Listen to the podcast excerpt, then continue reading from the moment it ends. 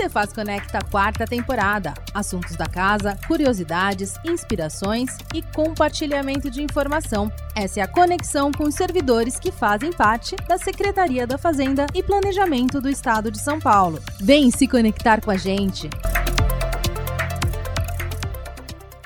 Olá, eu sou Amanda Barbosa da Ascom. Mais um Cefaz Conecta começando. Hoje vamos receber o inspetor fiscal Ricardo de Oliveira Campanário, da DRT 2, em Santos. Ele vai contar da época em que atuou na assistência de fiscalização especial, na supervisão de apoio à gestão e a vida como inspetor responsável por todo o atendimento na DRT. Já para dar aquela misturadinha e falar da vida pessoal, ele ama praticar e assistir esportes. Ainda sobre este assunto, ele tem uma ligação bem forte com seu time de coração. Ele ainda leciona aulas. Venha se conectar com a gente e conferir mais essa história.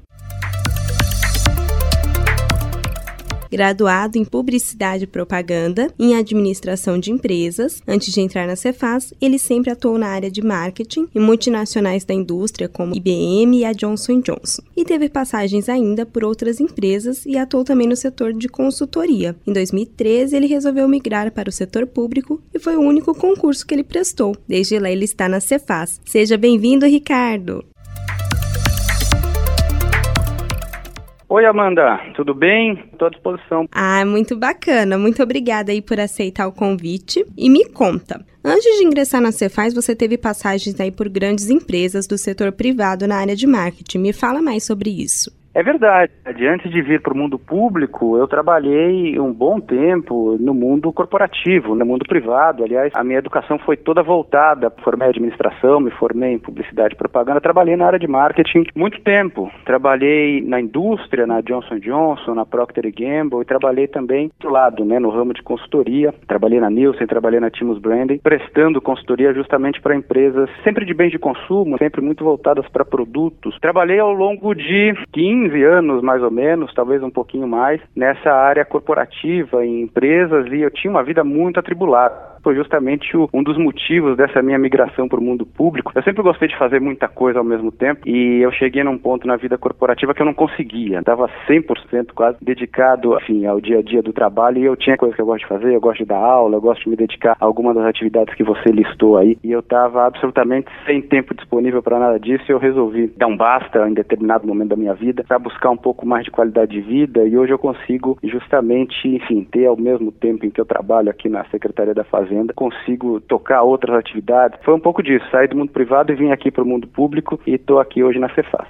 Nossa, muito interessante. Uma coisa que me chamou a atenção é que quando você decidiu migrar do setor privado para o público, você prestou apenas um concurso e foi para a Cefaz? Foi mais ou menos isso. Na verdade, é, é, muito interessante. Nessa época, eu nunca tinha ouvido falar de concurso público. A minha esposa, ela nessa época se interessava por concurso público e ela andou estudando por alguns concursos. E nesse momento em que eu estava pensando em o que fazer mais para frente, projetando o longo prazo, dessa ideia, falou concurso público, será que você já pensou nisso? Eu falei, mas o que é concurso público? Nunca ouvi falar. E a gente achou que poderia ser uma boa possibilidade. O que, aconteceu? Tudo se inverteu, né? Ela largou esse plano e ela até hoje é dentista e está tá estabelecida como dentista e eu acabei fazendo essa migração. Isso foi em 2012. Eu lembro que meados de 2012 estudar e eu queria justamente alguma coisa na área fiscal e justamente o primeiro concurso grande que apareceu foi o da Secretaria da Fazenda. E desde o final de 2013 você está na Cefaz, você começou aí na assistência de fiscalização especial e me conta como que era essa época, que é uma área que realizava fiscalização ali ostensiva de contribuintes em outros estados. Você me disse que você viajou todo o país. Me fala como que foi esse período no trabalho aí na Cefaz. Quando você entra na Cefaz, aliás, esse é um ponto muito interessante na fazenda, né? Você consegue escolher e migrar de atividades, desde atividades ostensivas, desde atividades técnicas, atividades de gestão. Naquele momento, a assistência de fiscalização me agradou bastante, porque ela tinha uma função ostensiva, ela trabalhava também os bastidores, a parte de inteligência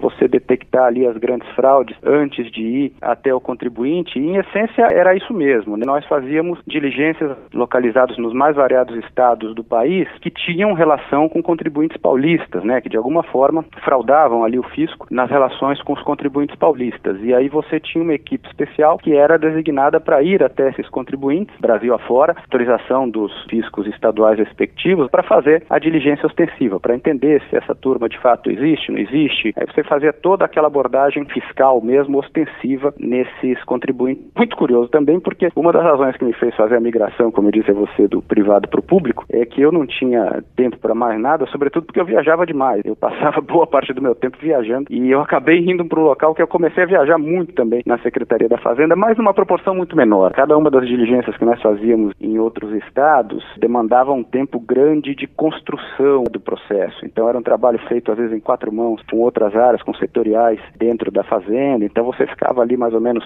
um mês, um mês e meio, mais ou menos preparando a diligência e ia, de fato, fazer a fiscalização no final disso. E de ponta a ponta, como você bem falou, tive de Manaus a Santa Catarina, passando por tudo que você pode imaginar. Conheci cidades aí que eu não conhecia do Brasil, tive a oportunidade de fazer isso pela Cefaz. Foi muito bacana, foi um trabalho que logo de início me expôs a esse processo de fiscalização, né, o contato com o contribuinte. Houve também um processo de acompanhamento. Nas primeiras diligências eu fazíamos sempre com colegas mais antigos, o que era bastante importante. E aí você vai aprendendo no dia a dia, sobretudo em que eram diligências, eu diria, mais complexas, processos de fraude, contribuintes que de fato estavam tentando encobrir ali operações fraudulentas. Então você precisava levantar dado, depois conferir no campo o que, que de fato estava acontecendo. Isso me deu uma bagagem bastante interessante no início da carreira aqui na Cefaz. Nossa, muito interessante, porque assim, você já começou aí nessa fiscalização, viajando o Brasil inteiro, tendo esse contato direto aí com o contribuinte, e isso já foi agregando e dando uma bagagem ainda maior, né?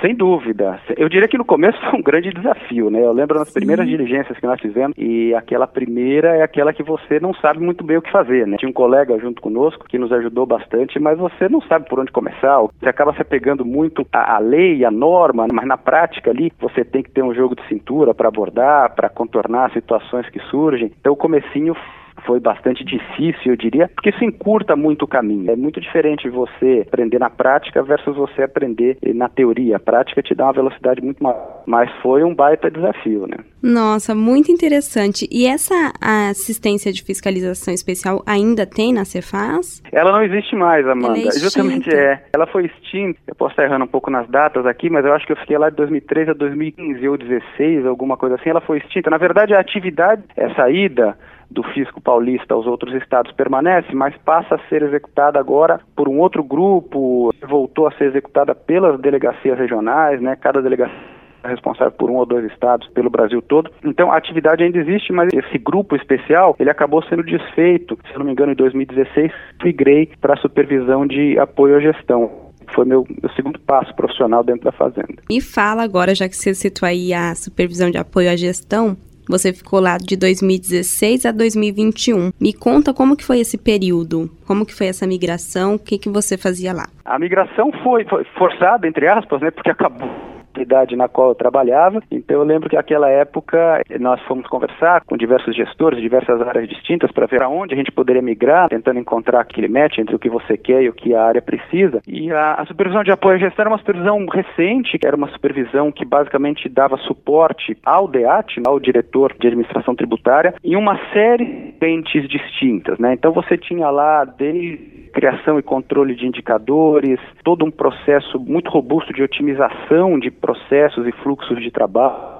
entendimento de como eles eram e como eles poderiam ser, como é que você poderia otimizá-los. Você tinha lá dentro também ideias ainda não estruturadas de trazer o processo de inovação dentro da, da atividade tributária, mais próximo ali da ponta. Você tinha o processo de gestão documental, que foi um processo com o qual eu me envolvi bastante. Enfim, você tinha inúmeras frentes ali, todas elas dando suporte ao gestor principal ali da área, o DEAT, né, que precisava tocar o negócio como um todo, todo olhando números, tendo o norte de para onde o negócio estava indo. Então era um pouco disso. Eu fui para lá, inicialmente trabalhei com gestão de processos e gestão de documentos. Em gestão de documentos a gente tem um universo, você pode imaginar, né, no mundo público, sobretudo na Secretaria da Fazenda, milhões de documentos tramitando por todo o estado interessante que eu peguei uma época na qual a gente começava a planejar a migração do documento em papel para o documento eletrônico. Então, toda essa migração para o documento que hoje nasce já nato digital, né, sobretudo na Fazenda, eu passei por tudo isso e foi um, enfim, um projeto muito grande que envolveu terceiros. E, além disso, todo um projeto que tratava de melhoria de processos. Então, você mergulhava em processos os mais distintos,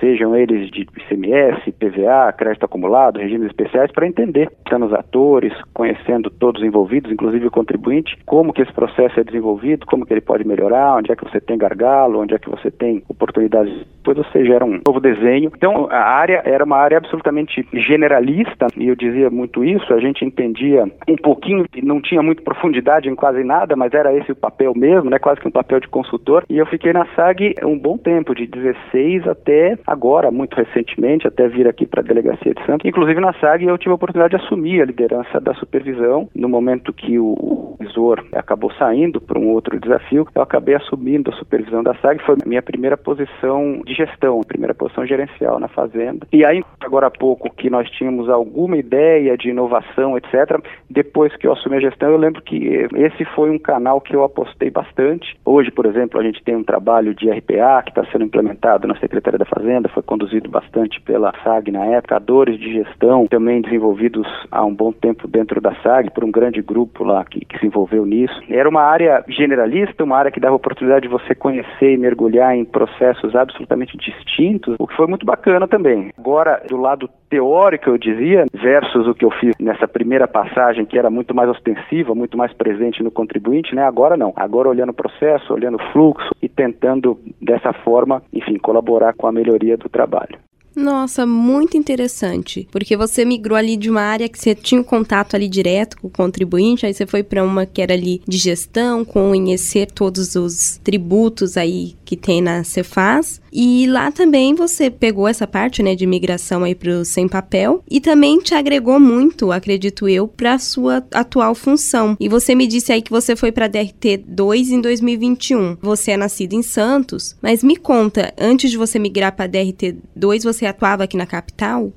Sim, essas duas primeiras passagens minhas, sempre no prédio matriz, no chamado prédio, eu sempre atuei aí. E agora vim para Santos, eu sou nascido em Santos, então essa minha vinda para Santos em algum momento, e fazendo essa transição para a delegacia em 21. Estava em São Paulo, surgiu uma oportunidade aqui, houve uma troca de que veio para cá, me fez um convite e eu aceitei, vim para cá em final de 21, inicialmente para trabalhar no gabinete, uma coisa muito parecida com o que eu fazia na SAG, né, com a proposta de entender os processos todos na DRT, mapeá-los e buscar a otimização. A gente tem feito isso, inclusive com um terceiro que nos ajuda, Capgemini, uma consultoria que tem nos ajudado a, a desenhar os processos aqui em Santos e tem, tem surgido coisa muito bacana, mas eu acabei ficando muito pouco tempo nessa gabinete, foram mais ou menos três meses que na delegacia, o IFA, que é um inspetor fiscal de atendimento, acabou indo para uma outra área da fazenda, vagou essa posição, o delegado me fez um convite aceitando. Hoje, portanto, eu sou o inspetor fiscal de atendimento de Santos, do litoral. Um, um, outro baita desafio, né, sobretudo atendimento, nunca tinha trabalhado com atividades de atendimento, né, atendimento ao contribuinte, embora na SAG nós tivéssemos uma relação muito grande com as áreas que cuidavam de atendimento, mas eu nunca tinha colocado a mão na massa, pessoalmente com os processos ali de atendimento, que são muitos e muito complexos. Então, hoje eu tenho mais uma curva de aprendizado, vem acontecendo ao longo do tempo, mas com uma equipe muito técnica, muito competente. Então, o IFA ele costuma atuar com um grande de especialistas ligado diretamente a ele, de postos fiscais, tanto Santos, Praia Grande, Registro, e todos os chefes que cuidam das atividades de retaguarda, né? sejam elas de IPVA, de TCMD, de CADESP, crédito acumulado, regimes especiais. Então tem uma turma aí de são seis ou sete, e sem eles eu não consigo trabalhar, evidentemente porque eles trazem uma bagagem técnica, um conhecimento muito profundo dos processos.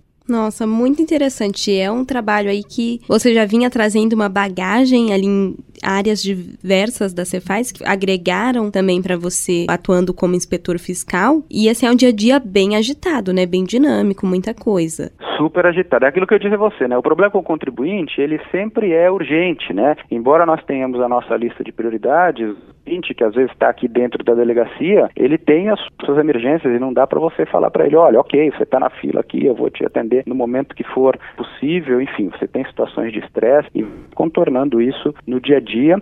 Nossa, muito interessante. Você tinha me dito também que toda semana você tem reuniões com todo o time aí de atendimento. Como que são feitos esses alinhamentos tratando de assuntos diversos assim? A equipe ela é grande e o trabalho é complexo. É evidente que cada um tem as suas ideias, tem os seus objetivos, mas existe um objetivo maior que é o objetivo institucional e eu procuro sempre, semanalmente, eu tenho uma reunião com todos os chefes que trabalham aqui junto comigo para que a gente discuta um pouco o que está acontecendo. Eu dou um cenário que às vezes eles não enxergam da posição que eles têm, eu trago um cenário um pouco mais macro, dou a eles basicamente ali o direcionamento, quais são as prioridades, para que a gente não saia cada um correndo por um lado diferente. Então tem esse trabalho muito grande de, de comunicação, de alinhamento, e aí eu estou falando da equipe que está comigo hoje, e da mesma forma, o delegado faz esse trabalho conosco. Eu reporto hoje diretamente ao delegado e nós temos, por exemplo, as reuniões dos inspetores. Então, eu cuido da área de atendimento, mas você tem aqui, você tem aqui o inspetor do Comex, você tem aqui o inspetor do gabinete. Então, da mesma forma como eu reúno o time que trabalha comigo, o delegado reúne esse time de inspetores e traz também coisas que a gente não enxerga. Nossa, muito interessante. Aí um dia a dia bem agitado aí na DRT, com diversos assuntos, né, ali para tratar nos atendimentos aí ao contribuinte. Agora a gente vai dar aquela misturadinha no nosso podcast, vai falar da sua vida fora da Cefaz. Me conta, você foi aí para DRT 2, mas você tá morando no litoral? Eu tô, eu tô montando agora a minha casa aqui em Santos, né? Eu nasci e cresci em Santos, mas fui a São Paulo desde a época da faculdade, depois morei fora, fui estudar também em determinado momento, voltei para São Paulo e agora estou retornando para Santos. E sim, o objetivo é morar aqui em Santos. Que bacana. Você gosta também de praticar, né, atividades físicas? Sim. E quais atividades você pratica, Ricardo? Eu gostava muito de jogar futebol, basquete, etc, mas a idade vai começa a se machucar com uma frequência maior e você acaba tendo que mudar um pouco as suas preferências. Né? Hoje eu corro, eu gosto muito de correr, que é um esporte que você não tem contato, você consegue praticar com um pouco menos de risco, né? Então eu corro um pouco de esporte aeróbico, gosto muito disso. E Santos é uma cidade que propicia isso, né? Você consegue Sim. correr na praia, tem uma paisagem bonita, um clima gostoso, mais uma razão de eu estar por aqui. E ainda no esporte, em Santos, você tem uma ligação bem forte com o Santos Futebol Clube, seu time de coração. E me fala, você é sócio há mais de 40 40 anos e conselheiro há cerca de 20. Exato, é uma paixão, né? Eu tenho uma relação com Santos de longa data, desde pequeno, sou sócio desde 8 anos de idade, sempre frequentei muito estádio de futebol, eu sempre gostei de fazer muita coisa ao mesmo tempo, então a, a, vida política do clube, né? Aliás, já faço isso há muito tempo, o meu primeiro mandato como conselheiro do Santos foi ainda nos anos 90, né? De lá para cá, eu trabalhei muito pelo clube, sempre de modo voluntário, nas horas vagas, enfim, mas como conselheiro no deliberativo, presidir dentro do conselho, comissão de estatuto, comissão eleitoral e muito recentemente essa última gestão do clube, eu acabei indo na gestão executiva do clube como diretor de marketing estatutário e voluntário dentro do clube. No último ano e meio, basicamente, eu atuei dentro do clube na gestão do marketing em todo o processo decisório. O Santos é um clube que tem um processo decisório colegiado, né? Você tem um chamado comitê de gestão, se mais sete membros que atuam ali com ele na, na gestão do clube, eu era um desses sete. Trabalhei bastante bastante, eu diria, no último ano e meio no clube de, de maneira voluntária o tempo todo. Desliguei agora recentemente em março. Em março eu passei por algumas questões pessoais e coincidiu também com a minha vinda aqui para quando eu assumi a inspetoria de atendimento, demasiadamente a minha carga de trabalho, eu comecei a ter dificuldade em conciliar as coisas todas e acabei me afastando do clube. Mas temporariamente. Tem essa vinda como Santos há, há décadas já, participando do conselho, como sócio, como torcedor, como gestor, como diretor, seja lá o que for certeza que isso vai se estender. Enquanto eu tiver disposição, enquanto, enquanto o pessoal me aturar por lá também, eu certamente vou estar participando das atividades do clube, que é uma coisa que eu gosto muito. Ah, é bem bacana. Então, quando você tem um tempinho aí, você dá um pulinho lá na vila. Exatamente. Agora mais perto, Exatamente. né? Agora muito perto. Daqui na Vila Belmiro, em cinco minutos você está ali. E me conta, qual foi o jogo mais marcante que você assistiu? Ah, foram vários. Simbolicamente, trazer um jogo de um título, o título de 2002. Esse foi um título muito importante. O clube estava na chamada fila. Quem acompanha futebol sabe o que, é isso. Quando o clube fica muitos anos sem ganhar, que o clube está na fila, né? Ele não ganha nada. Você vai ao estádio, o pessoal canta parabéns, porque está há tantos anos sem ganhar um título. E em 2002 o Santos estava há 18 anos sem ganhar um título e naquela época ganhou o título justamente em cima do seu maior rival, que é o Corinthians, e né, uma final, duas grandes vitórias, muito bacana que, enfim, trouxe, eu diria, o clube de volta para uma era de conquistas, etc. Eram quase duas décadas sem nenhuma conquista, era um período muito difícil diria até que se o título não tivesse acontecido naquele dia, talvez o Santos tivesse entrado ali numa espiral negativa, fosse muito difícil reerguer. Mas de lá para fato voltou a uma era de bastante competitividade, campeonatos. E hoje está num outro momento, né? Hoje está num momento de recuperação. O clube estava num momento com muito endividado. A gente ao longo desse ano e meio fez um trabalho bastante robusto de recomposição financeira, de toda a receita e despesa do clube. Hoje operacionalmente o clube já está rodando um pouquinho mais redondo. Eu saí um pouco mais tranquilo ah, com o coração aí mais tranquilo, né? É e nesse jogo de 2002 contra o Corinthians, você estava? Sem dúvida, estava presente. Eu fui muito ao estádio. Hoje eu vou menos ao estádio. A ida ao estádio é uma coisa que toma muito tempo, né? Às vezes para você Sim. ir a um jogo, você acaba Chegar inteiro. mais cedo, aí Você tem que ir muito também, cedo, né? exatamente. E aí a saída, aquele problema todo, e demora pra caramba. Então eu vou muito menos ao estádio do que eu ia, mas falando aqui de 20 anos atrás, 20 anos atrás eu, eu não só ia jogo, como eu, eu viajava, eu fui ver o Santos no Japão, eu fui ver o Santos na Argentina, eu fui ver o Santos no Brasil. Eu já fui atrás do Santos. Quando eu conseguia, quando eu tinha mais tempo, sobretudo quando era muito mais jovem, né? Agora tá um pouco mais difícil, mas acompanho sempre, tenho minha cadeira cativa na Vila Belmiro, que eu posso, eu tô, tô junto do clube. É torcedor, então, de coração, de carteirinha. Literalmente. Tá em todas. E tem algum ídolo, assim, do Santos que mais te marcou? Você gosta bastante, assim? Eu tenho. Tem uma, uma homenagem a esse ídolo que é uma curiosidade. Um atleta que me marcou muito no Santos é um goleiro. Curiosamente, o Santos, que é justamente um clube que sempre atuou para frente, grandes atacantes, clube que mais gols fez no mundo inteiro, na história do futebol, eu elegi um goleiro como meu ídolo, não é nem brasileiro. O goleiro se chama Rodolfo Rodrigues, é um goleiro uruguaio que jogou no Santos nos anos 80. É o símbolo da garra, da dedicação, enfim, ele fez partidas sensacionais. Pessoa que eu conheci pessoalmente, inclusive, ao longo do tempo, e homenageei dando ao meu cachorro o nome dele. Meu cachorro chama Rodolfo Rodrigues. Aliás, eu não citei o cachorro no hobby, talvez seja o maior de todos, né? Adoro estar com ele, brincar com ele para lá e para cá. E o nome dele é justamente Rodolfo Rodrigues, em homenagem ao goleiro dos anos 80. Que legal, que interessante isso. Então, quando você pode aí também, você tem o hobby aí com o dog. Ah, sem dúvida. Estou com ele para todo lado. Hoje em dia está muito melhor mas o animal, né, ele aceita Sim. em muitos locais e é, costuma inclusive privilegiar. Se o local é dog friendly, é um local bacana que eu costumo ir, levo ele, tento encaixá-lo nas atividades todas do dia a dia quando é possível. Ah, que bacana. E me fala, você tem muitas aí atribuições, é o Santos, é a Cefaz, e você ainda encontra tempo para dar aulas? Pois é, eu de dar aula, né? Eu disse que eu fiz justamente essa transição do privado para o público porque eu não conseguia fazer mais Sim, nada, né? e é uma coisa que você gosta bastante, né? Eu gosto muito. Embora eu tenha uma vida muito, e hoje eu diria com uma agenda muito cheia aqui na Cefaz, em função dessa posição no atendimento, a gente ainda tem espaço para fazer algumas coisas, eu dou aula curso preparatório para concursos, né? Dou aulas no período noturno, geralmente, faço gravações, gero bastante conteúdo. Eu gosto muito de dar aula. Eu já dei aula há muito tempo, né? Dei aula de marketing na SPM, no, no Senac. Hoje continuo fazendo isso, mas obviamente surgiu essa oportunidade no mundo de concurso, que é um mundo que valoriza muito a experiência do profissional já concursado. E aí eu aliei isso à minha experiência acadêmica. Eu sou formado, mestrado em administração, então eu dou aulas de administração no mundo de concursos. E justamente quando eu disse agora há pouco que eu trabalhei lá atrás na questão de documentos, isso me deu uma bagagem muito grande em uma área que é cobrada muito em concursos chamada arquivologia, justamente porque o mundo público traz muito essa questão da burocracia e eu vivenciei isso muito na prática. Então eu dou aulas também de arquivologia, que foi justamente uma bagagem que eu ganhei puramente na Cefaz. Eu nunca tive o menor contato, curso inclusive universitário, né? Existe uma formação universitária do arquivista, mas eu ganhei isso na prática e hoje eu sim dou aulas, é uma coisa que eu gosto muito, dou aulas então de arquivologia, preparando colegas.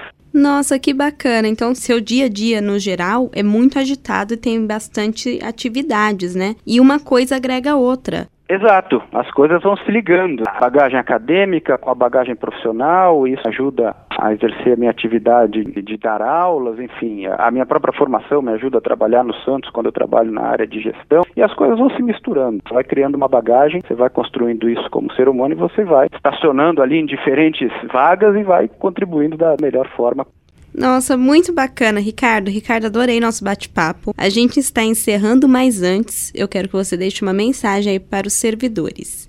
Para os servidores, aliás, é, obrigado pela oportunidade, foi legal conversar com você, expor um pouquinho aqui do, do que eu faço na Cefaz. Em relação aos servidores, eu acho que o papel do servidor, além do dia daquele micro, da gente olhar para a nossa atividade diária, aquele trabalho que você faz no dia a dia, o papel do servidor está embutido na própria palavra, né? O servidor está aqui para prestar um serviço ao contribuinte, à população. Muitas vezes eu aqui na área de atendimento eu chamo até de cliente. Eu acho que a gente precisa ter essa percepção e as pessoas elas dependem da gente e a gente está aqui para prestar esse serviço. Então eu acho que precisa haver não só esse entendimento, mas você precisa estar imbuído desse espírito muitas vezes, e eu vivo isso no atendimento, dia sim, dia também. Eu acho que esse espírito tem que permear o nosso dia a dia aqui para que o trabalho fique menos desgastante, fique menos, enfim, sacrificante, a gente perceba que a gente, de fato, contribuindo de alguma forma, né, um grãozinho de areia, pelo menos a gente está pondo aqui para melhorar a sociedade, para melhorar tudo que está à nossa volta. Esse foi o Cefaz Conecta dessa semana. Espero que vocês tenham se conectado com a história do Ricardo. Deixa a gente se conectar com você também. Manda sua história para cá, imprensa@fazenda.sp.gov.br, que nós e a casa toda vamos adorar conhecer você melhor. Um beijo, até a próxima.